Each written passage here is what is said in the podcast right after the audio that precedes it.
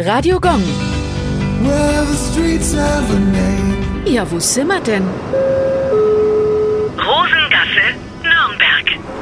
Die Rosengasse liegt in der Nürnberger Altstadt. Sie hieß bis 1551 noch Zagelau, bis sie in Rosenau umbenannt wurde. Der Name Rosenau kam daher, weil in der Nähe die Messerer, also die Metzger, angesiedelt waren. Die hatten sich 1348 nicht mit am Handwerkeraufstand beteiligt und bekamen somit das Privileg, jährlich einen Tanz abzuhalten. Bei dem Fest schmückten die Messerer die damalige Zagelau mit ganz vielen Rosen. 1811 wurde schließlich die Rosenau in Rosengasse umbenannt. Radio Gong.